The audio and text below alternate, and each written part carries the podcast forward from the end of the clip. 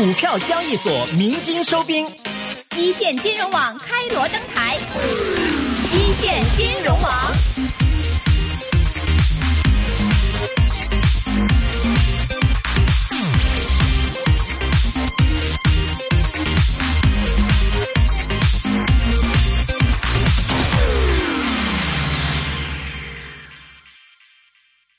好，我们来关注一组沪粤港三地的财经消息。中国政府网日前正式发布了国务院关于上海市城市总体规划的批复，批复明确国务院原则同意上海市城市总体规划（二零一七至二零三五年），这是党的十九大之后国务院批准的第一个超大城市总体规划。批复指出，要在总体规划的指导下，着力提升城市功能，塑造特色风貌，改善环境质量，优化管理服务，努力把上海建设成为创新之城、人文之城、生态之城，卓越的全球城市和社会主义现代化国际大都市。在优化城市空间布局方面，上海要扩大生态空间，保障农业空间，优化城镇空间，逐步形成一主两轴四翼多廊多河多圈的空间结构和主城区、新城、新市镇、乡村的城乡体系。要从长三角区域整体协调发展的角度，构建上海大都市圈，打造具有全球影响力的世界级城市群。在严格控制城市规模方面，批复强调要牢牢守住人口规模、建设用地、生态环境、城市安全四条底线。到二零三五年，上海市常住人口控制在两千五百万左右，建设用地总规模不超过三千二百平方公里。据网上房地产的统计数据显示，上周上海新建商品住宅成交面积十二点六万平方米，环比增长百分之二点一。上周宝山区成交达到三万平方米，环比增加一倍；青浦成交二点四万平方米，环比增加百分之九十三点三。上周成交的项目仍然以中低价位为主，均价为每平方米四万八千二百零二元，环比上涨了百分之一点一。二十六号，上海土地交易市场再次公告出让五幅租赁住房用地。至此，今年上海已经累计公告出让租赁住房用地七批次，共二十九幅，涉及土地面积约八十公顷。未来至少可将向社会供应近三万套的租赁住房。出让公告显示，挂牌的五幅地块当中，三幅位于静安区市北高新园区，一幅位于杨浦区平凉社区，一幅位于松江工业区。可建筑面积是二十点五四万平方米。据悉，这是上海年内推出的最后一批租赁住房用地。至此，自七月以来，短短半年，上海已经累计公告出让二十九幅租赁住房地块，涉及全市十二个区，总占地面积约八十公顷。未来至少可以建成近三万套租赁住房。业内人士指出，上海租赁住房用地的供应不仅体量大，而且区位位置上佳。周边生活配套齐全，租赁住房需求集中。城市测量师行分析师邵明浩，这也符合我们当时对租赁住宅的一个定位。这样的这种呃供应是一种有效供应，啊，对这种市场来说接受度非常高。上海市规土局土地利用处处长韦东透露，二零一八年本市将持续推进租赁住房用地供应。我们在规划进一步明确的基础上，研究大力推进，通过存量建设用地。呃，通过城市更新的方式转型为租赁住房用地。香港中联办负责人二十七号就全国人民代表大会常务委员会作出关于批准内地与香港特别行政区关于在广深港高铁西九龙站设立口岸实施一地两检的合作安排的决定发表谈话。该负责人表示，在广深港高铁西九龙站设立口岸实施一地两检，有利于保持香港国际金融贸易和航运中心地位，有利于香港特别行政区更好地融入国家发展大局，有利于拓展。展香港未来的发展空间，并极大方便市民出行和商贸往来，为香港长远发展提供新动力、新机遇。希望香港社会各界以理性务实的态度支持政府做好本地立法工作，确保广深港高铁香港段如期通车，充分发挥其运输、经济和社会效益。香港金管局总裁陈德林日前在北京与媒体会面，谈及债券通时表示，国家外汇管理局正在研究如何优化内地和香港之间债券通项目的基础设施和制度安排。将来将基于北向交易的经验推出南向交易。国务院国资委鼓励更多中央企业在香港设立海外财资中心。陈德林表示，境外投资者对于投资中国内地债券市场有很大兴趣。现在已经有很多投资者通过债券通投资中国内地银行间债券市场。他预计明年将会有更多境外投资者投资中国内地债市的需求得到落实。所谓落实，是指随着人民币汇率波动等影响，投资者投资中国内地债市的因素趋于平稳，中国经济保持稳中向好，外贸保持平稳增长，境外投资者对于配置内地人民币债券资产的需求将逐渐回升。此外，相比合格投资者直接进入内地债市所采用的一级托管制度，债券通采取多级托管制度，更加符合国际投资者的习惯。他表示，债券通目前在资金汇兑方面的实操性还有待提高，另外税务安排还不是很清晰，这些方面有待尽快解决。但是，债券通就像内地和香港之间的一座桥梁，虽然交通流量不见得很多，但是最大的意义在于桥梁骨架已经搭建起来。至于路面有多宽、安排几车道、是否采取交通管制、收费多少，都是可以调节的。因此，未来南向通的开通也不成问题。今年初以来。银监会先后出台了三违反、三套利、四不当、十乱象等多项监管措施，强化风险管控，完善监管链条，弥补监管短板。组合拳指向同业、委外等业务以及非法集资等违法违规金融活动。银监会官网的数据显示，截至十二月二十一号。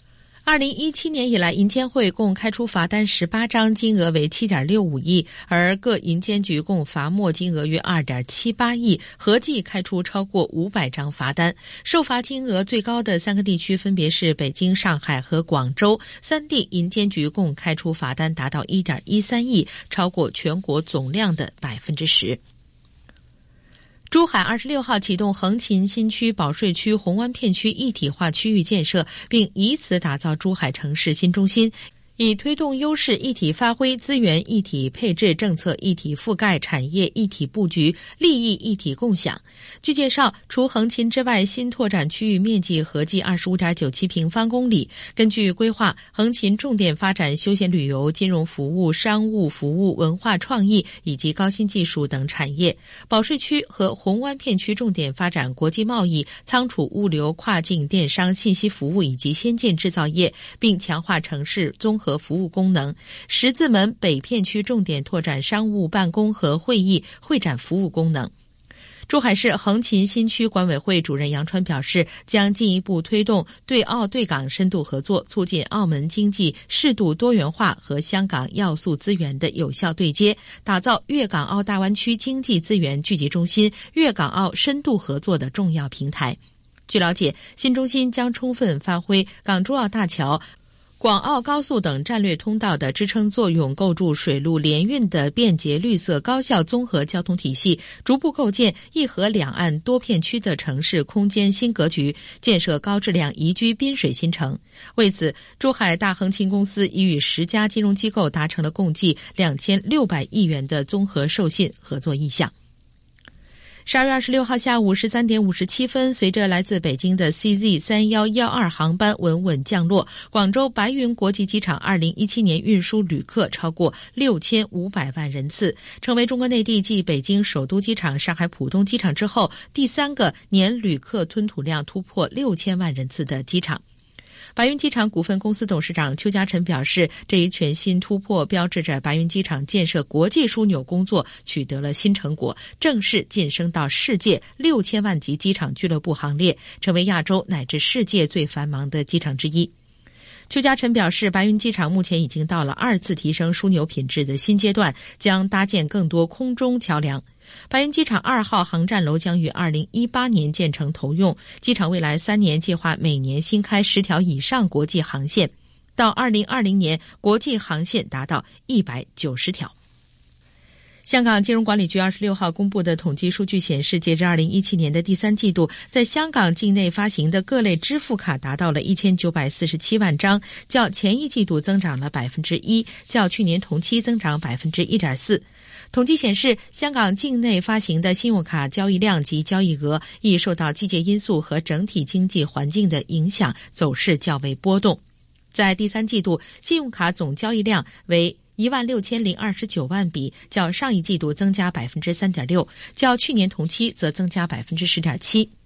二零一七年第三季度信用卡的交易总额为一千六百零五亿港元，较上一季度增加百分之三点五，与二零一六年同期比较增加百分之六点五。交易总额当中，约一千二百零四亿港元为香港消费，约二百八十八亿港元为海外消费，约一百一十三亿港元为现金贷款。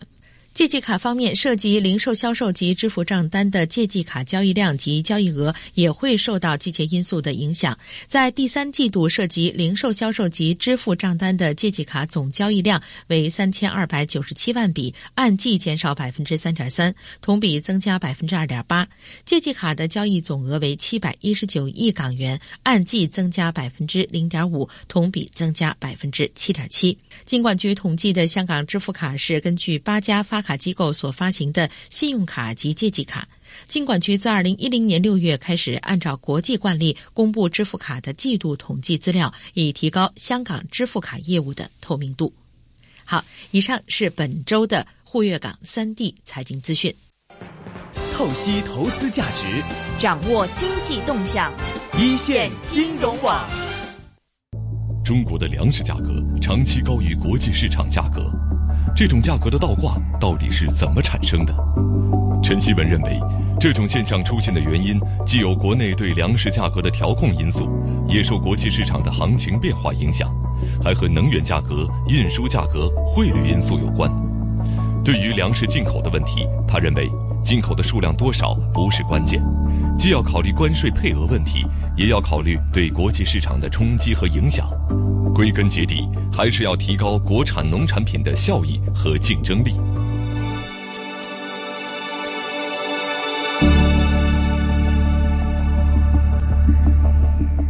那据我了解呢，我们的粮食，呃，普遍的，包括还有其他一些农产品，我们的粮食普遍的长时期的这样高于国际市场价格，其实大概是从一二年以后才出现的事。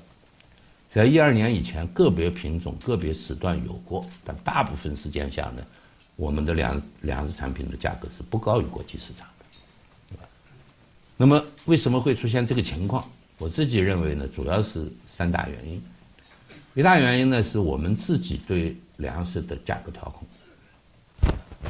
很多同志都知道，我刚才讲到这个，二零一三年的时候，我们的粮食产量只有八千六百一十四亿斤。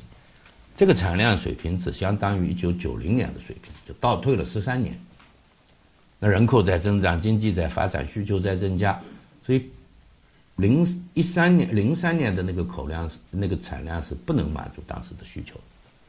所以国家呢很着急，也急着想采取强有力的措施啊，刺激农民种粮积极性，把粮食尽快搞上来。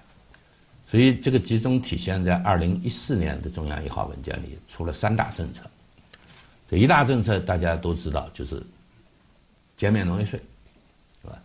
九九年价格，按九九年不变价算一千三百五十亿，给省了这么多，对吧？第二呢，就是说直接补贴农民，啊，开始说种粮补贴，粮购买两种补贴，购买农业生产资料有价格补贴，还有农机有补贴。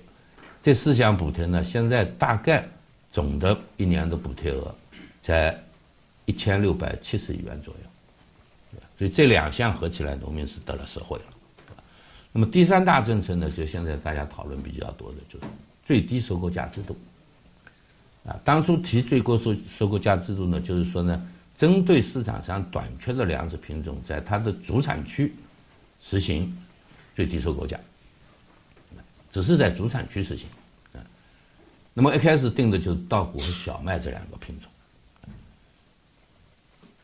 那么当时确定，我刚才这个背景就是零三年是一个粮食减产的年份，当时市场供求是比较紧张的那个年份，所以市价比较高。那国务院制定的最低价呢是低于市场价格的，比市场价略低，但是保证农民可以收回成本并略有盈余，这么个水平。所以出台了这个叫最低收购价，所以如果说这个政策成功，那四年是最成功的，一分钱也没有花，农民就放心大胆种了，粮食都卖出去了，而且赚钱了，对吧？皆大欢喜。所以这个政策一出台，第一年就零四年第一年，粮食一下增产七百六十多亿斤，是中国历史上一年增产粮食最多的。那么一下子就把粮食供求紧缺的这个局面给度过去了。所以前四年我刚才讲到，就一直到零七年底，老百姓都很满意，啊，政府当然也很高兴，钱没花，就是一句话的事儿，对吧？就解决问题了，对吧？啊，那么我说它是一个影子价格嘛，心理价格嘛，起了这个托底的作用。但与此同时，大家都知道，那个阶段也是我们国内经济增长最快的 GDP 增速，连续的这么快速的增长，那么就引出了另外一个问题，就是要素价格的事。那么在经济高速增长的过程中，伴随着甚至要素价格甚至涨得比 GDP 的速度还要快，有的方面，对吧？那么就是土地的价格、资金的价格、劳动力的价格。那么这种要素价格的上涨，它当然主要体现在城里，但它反过头就会影响农村，所以也导致农业的生产成本在那个阶段就快速上来。那你想，短短七年时间中，最低的涨幅是六十，高的涨幅。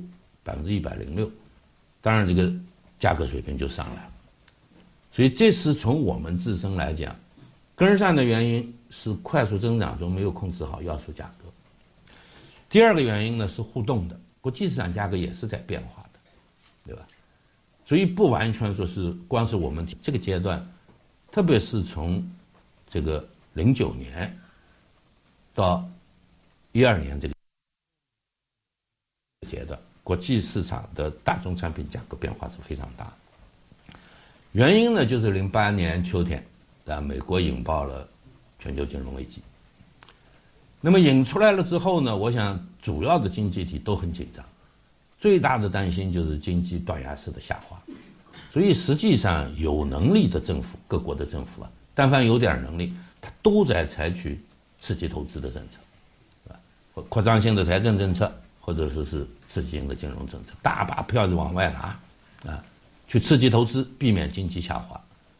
那么还有一些比较复杂的因素，其实都直接起了作用的，对吧？第三个方面就是几个复杂因素，就第一，我刚才已经讲到能源价格的暴跌，那么它直接影响了一个新兴行业，哪个行业呢？就是生物质燃料行业。油价跌下来了，大量的生物质能源产产能就闲在那儿，那么就导致。粮食市场出现一个什么问题呢？原本是为生物质燃料生产的粮油产品，它是原料，但是它需求下来了，所以这部分原料退出来就进入国际粮油市场。那么国际粮油市场供给增大，价格就受打压，掉下来，这是一大原因，对吧？那么第二大原因呢？刚才讲到了，原油价格一跌。对大宗产品不仅影响价格，而且影响运输价格。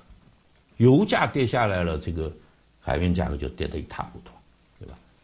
那么一吨粮食，你说要是差个七八十美元的话，那一斤粮食运到这儿就要就要便宜四四五百块钱了，对吧？那它价格也就下来了，啊，这第二个原因，对吧？那么所以前两天在农大开那个会，这个世界。食品所的那个所长来啊，我跟他讨论这事儿，他也说，但很可惜啊，我没有办法给你带来好消息啊，因为这个原油价格看来还是起不来啊。这个，因为大家现在都知道，优于粮食是可以作为能源产品的，对吧？因为它直接可以加工生物质燃料，因此呢，这十多年来，油价和粮价是相互影响的，油价跌，粮价就跌；油价涨。两家就涨，这也给了金融资本钻进去大量这个做投机的很好的机会，所以它就问题就更大，对吧？这是两个因素。第三个很大的因素呢，就我们自己的汇率，人民币坚挺啊，对美元，当然今年是在贬，对吧？但是你如果查到去年的话，对吧？我查到去年的数字，大概我们对美元的这个呃，就是。人民币对美元的这个汇率啊，和零四年就是汇改之前，推进汇改之前，大概人民币对美元升值百分之二十五。那么人民币对美元升值百分之二十五，就意味着你在国际市场上以美元计价购买的粮食，运抵中国，别的费用不算，它要比过去便宜四分之一，运价便宜，汇价我们在涨。这几个综合因素凑在一起，才形成了这么样子的一个局面，对吧？所以我说呢，形成这样一种现在国内的粮食价格明显的高于国际市场，是非常复杂的原因，而且这些因素也是在不断的变化的。你不变，它也在变，更何况有时候两头都在变，对吧？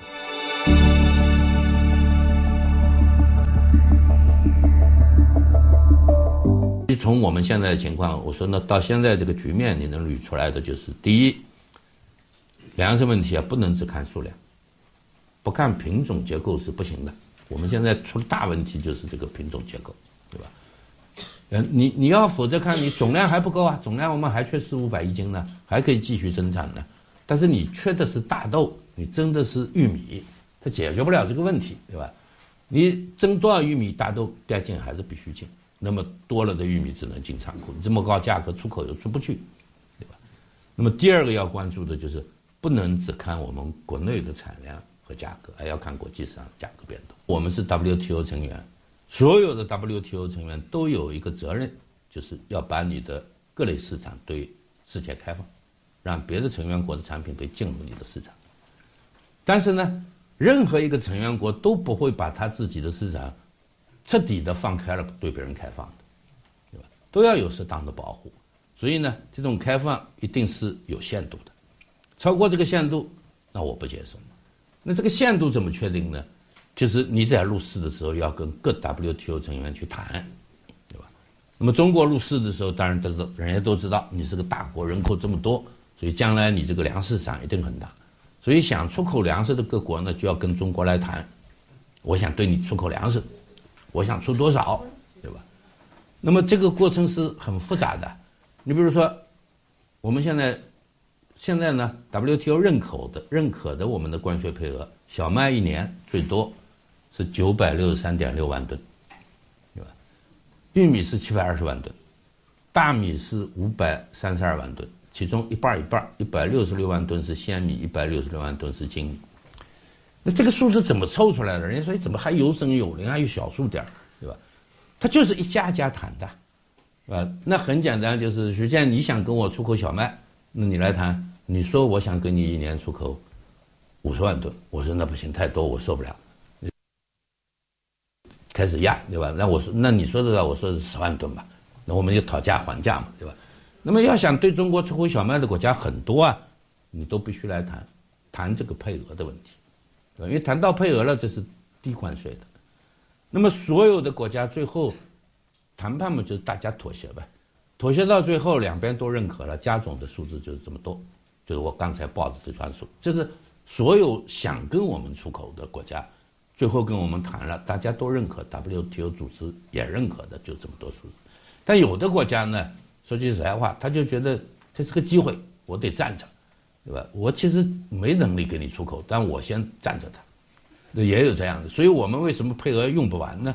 因为有的他拿不出来啊，他自己也不够了，对吧？还有这种情况了，到时候就有这种。但有的呢，他很多，但谈的时候没有那么多，所以他老在一起。比如美国，它是主要的粮食出口国，所以他老嫌我们给他的配额少，对吧？那么这个这个其实反正这一套。通过 WTO 的这个复杂的谈判过程完成了，那么现在的实际情况就是，这个关税配额这个制度实际上是对我国重要农产品，它是一个防火墙，它起个保护作用。就是我承诺我的粮食市场对国际市场开放，开放度是多大多大呢？加在一起这几个品种，两千二百万吨，对吧？我承诺的关税配额里，你多进来就是两千二百万吨。四百四十亿斤，那么我们现在这个大家知道，我们现在的谷物产量是这个呃要达到五点亿吨了，对吧？不算那那大豆和薯类剔除的话，谷物是五点亿吨。那我三个谷物品种的进口关税配额一共就是两千二百万吨，所以占我的比例百分之四还不到。你让它全进来，占我们中国国内相当于我们中国国内谷物产量百分之四还不到。那么这都是反复研究了定下来的。那么好了，就是关税配额内的粮食进口，我们承诺对它实行低关税，低到什么水平呢？百分之一是可以忽略不计的。但是关税配额用完了，啊，用完了不是指我手里全部关税配额都用完，对吧？就刚才讲的，有的他拿了配额，他没粮食出出口给我，我也不要他，对吧？第二个呢，就是你已经用完了，你跟我们谈了多少，你用完了，那没用完是人家没用完，跟你没关系啊，对吧？那么用只要用完了关税配额，再要想进口可以的，要加高关税，多高呢？百分之六十五，你看。百分之六十五的关税，那当然我刚才讲了，我们的这些粮食，绝大多数在绝大多数、绝大多数品种、绝大多数时间都没有比国际市场要高出这么多去，对吧？个别的品种在个别的月份曾经出现过，呃，比如说一个礼拜之内比它高一高出六十五有过的这事儿，还是要警惕的，对吧？那么，所以从这个意义上讲呢？你说想多进口一点儿对吧？你很简单，你怎么处理我们自己好不容易谈下来的关税配额制度，对吧？你说我还是百分之超关税配额进口百分之六十五，那他根本进不来呀，对吧？那你要想进，你说那我就我废除我的关税配额制度，或者我主动去跟 WTO 申请大幅度增加我的关税配额，那谁敢做这事儿，对吧？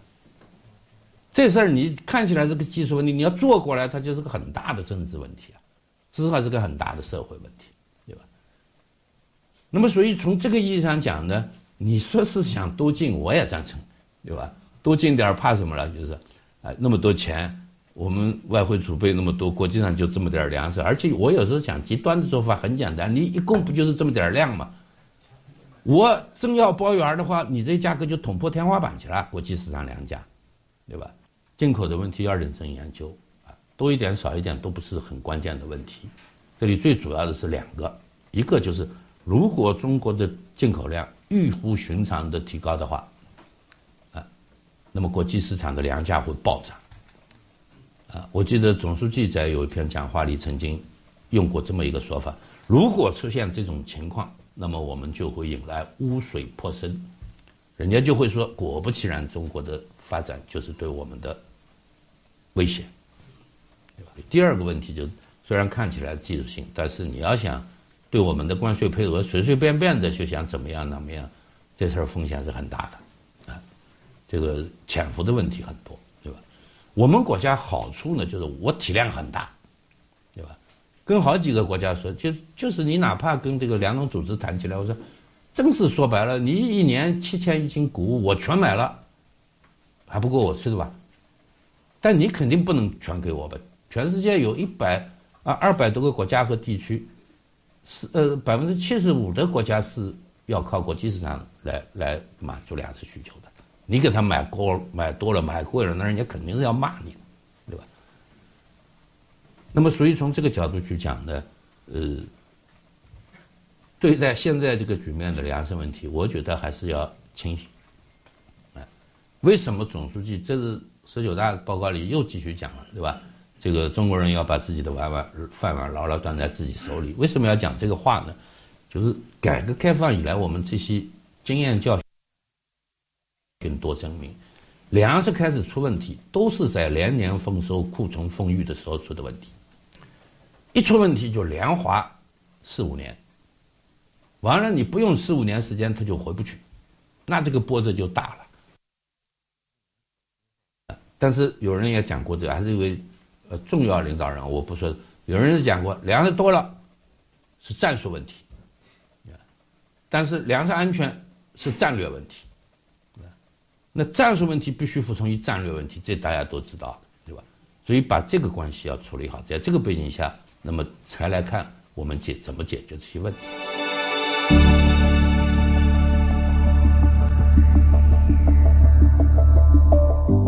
呃我们的农产品总体来讲综合效益不高，国际竞争力不强，啊，大家都有这么好的市场，人家不愿意种，农民不愿意种，为什么呢？效益不好啊！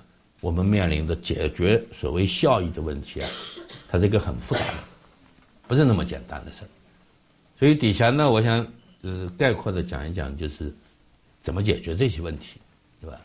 有的国家已经在做了，有的也积极的在想办法。我想呢，大概最主要的是四个方面的措施，就推进这个供给侧结构改革，尤其是解决当前粮食面临的突出问题上，四个措施。一个呢，就是一定要让市场机制发挥作用，对吧？那么就是说，针对我们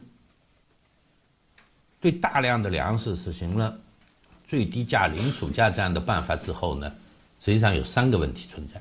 一个就是粮食的定价机制是什么？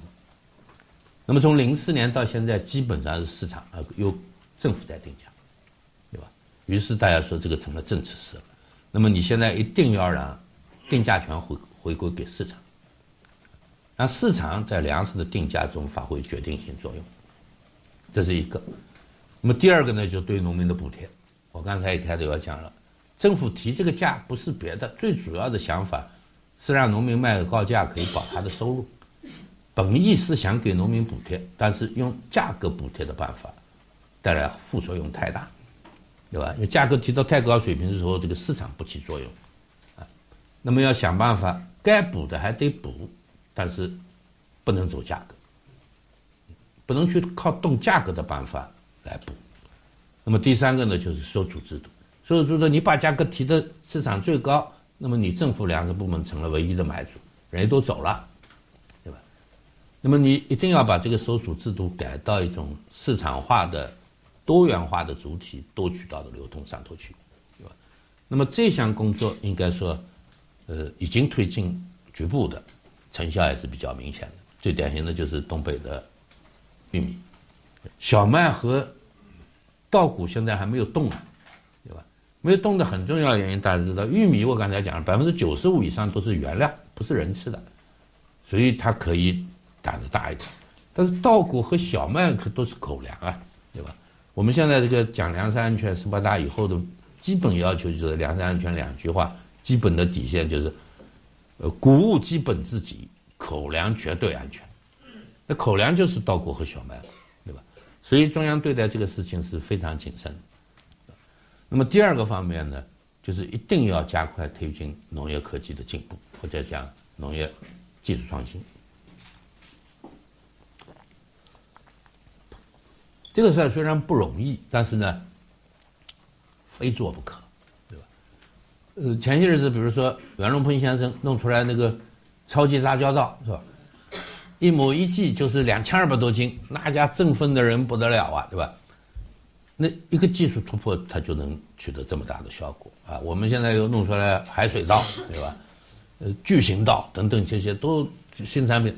那么现在我刚才跟他讲，我们其实所有的这个，我们统计两个口径里头，矛盾最大是大豆。但是大豆就不争气啊，它就是二百五十斤都弄不上来呀，是吧？这事儿真是怪得很。小麦到现在八百斤不算什么事儿，对吧？玉米一千二百斤到一千五百斤也平常的很啊。那稻谷你在就是在黑龙江种八百斤一千斤也是随便的。这长得多快？它就是这个大豆啊，就是我们走的时候大概我七八年离开那大概种大豆大概是二百斤吧。现在总算能搞到二百五十斤左右了，对吧？那么很重要，我也请教过很多专家，包括国外的专家，我也请教，他们告诉我呢，就很重要的原因就是大豆在这些作物中它是一个小品种，对吧？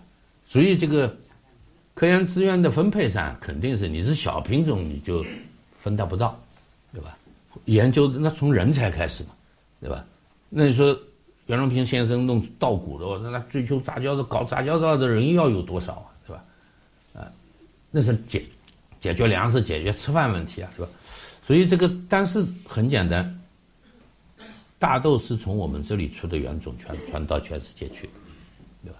但世界现在平均水平是三百七到三百八，所以我们搞不上去是没有道理的，就是，对吧？但是呢，这里头到底啥毛病？问题肯定也很多，对吧？科学研究中的激励问题啊，人才问题啊，以及研究出来的两种良法怎么能够运用到农民的实践中去啊，这都要做认真考虑。如果真是说我们这个大豆，我不敢说是搞得再怎么着就不低于世界水平的话，那我估计在农民那儿就要好弄得多，愿意种大豆的人就会多。那么现在一些科学家在研究，我也去看过了，对吧？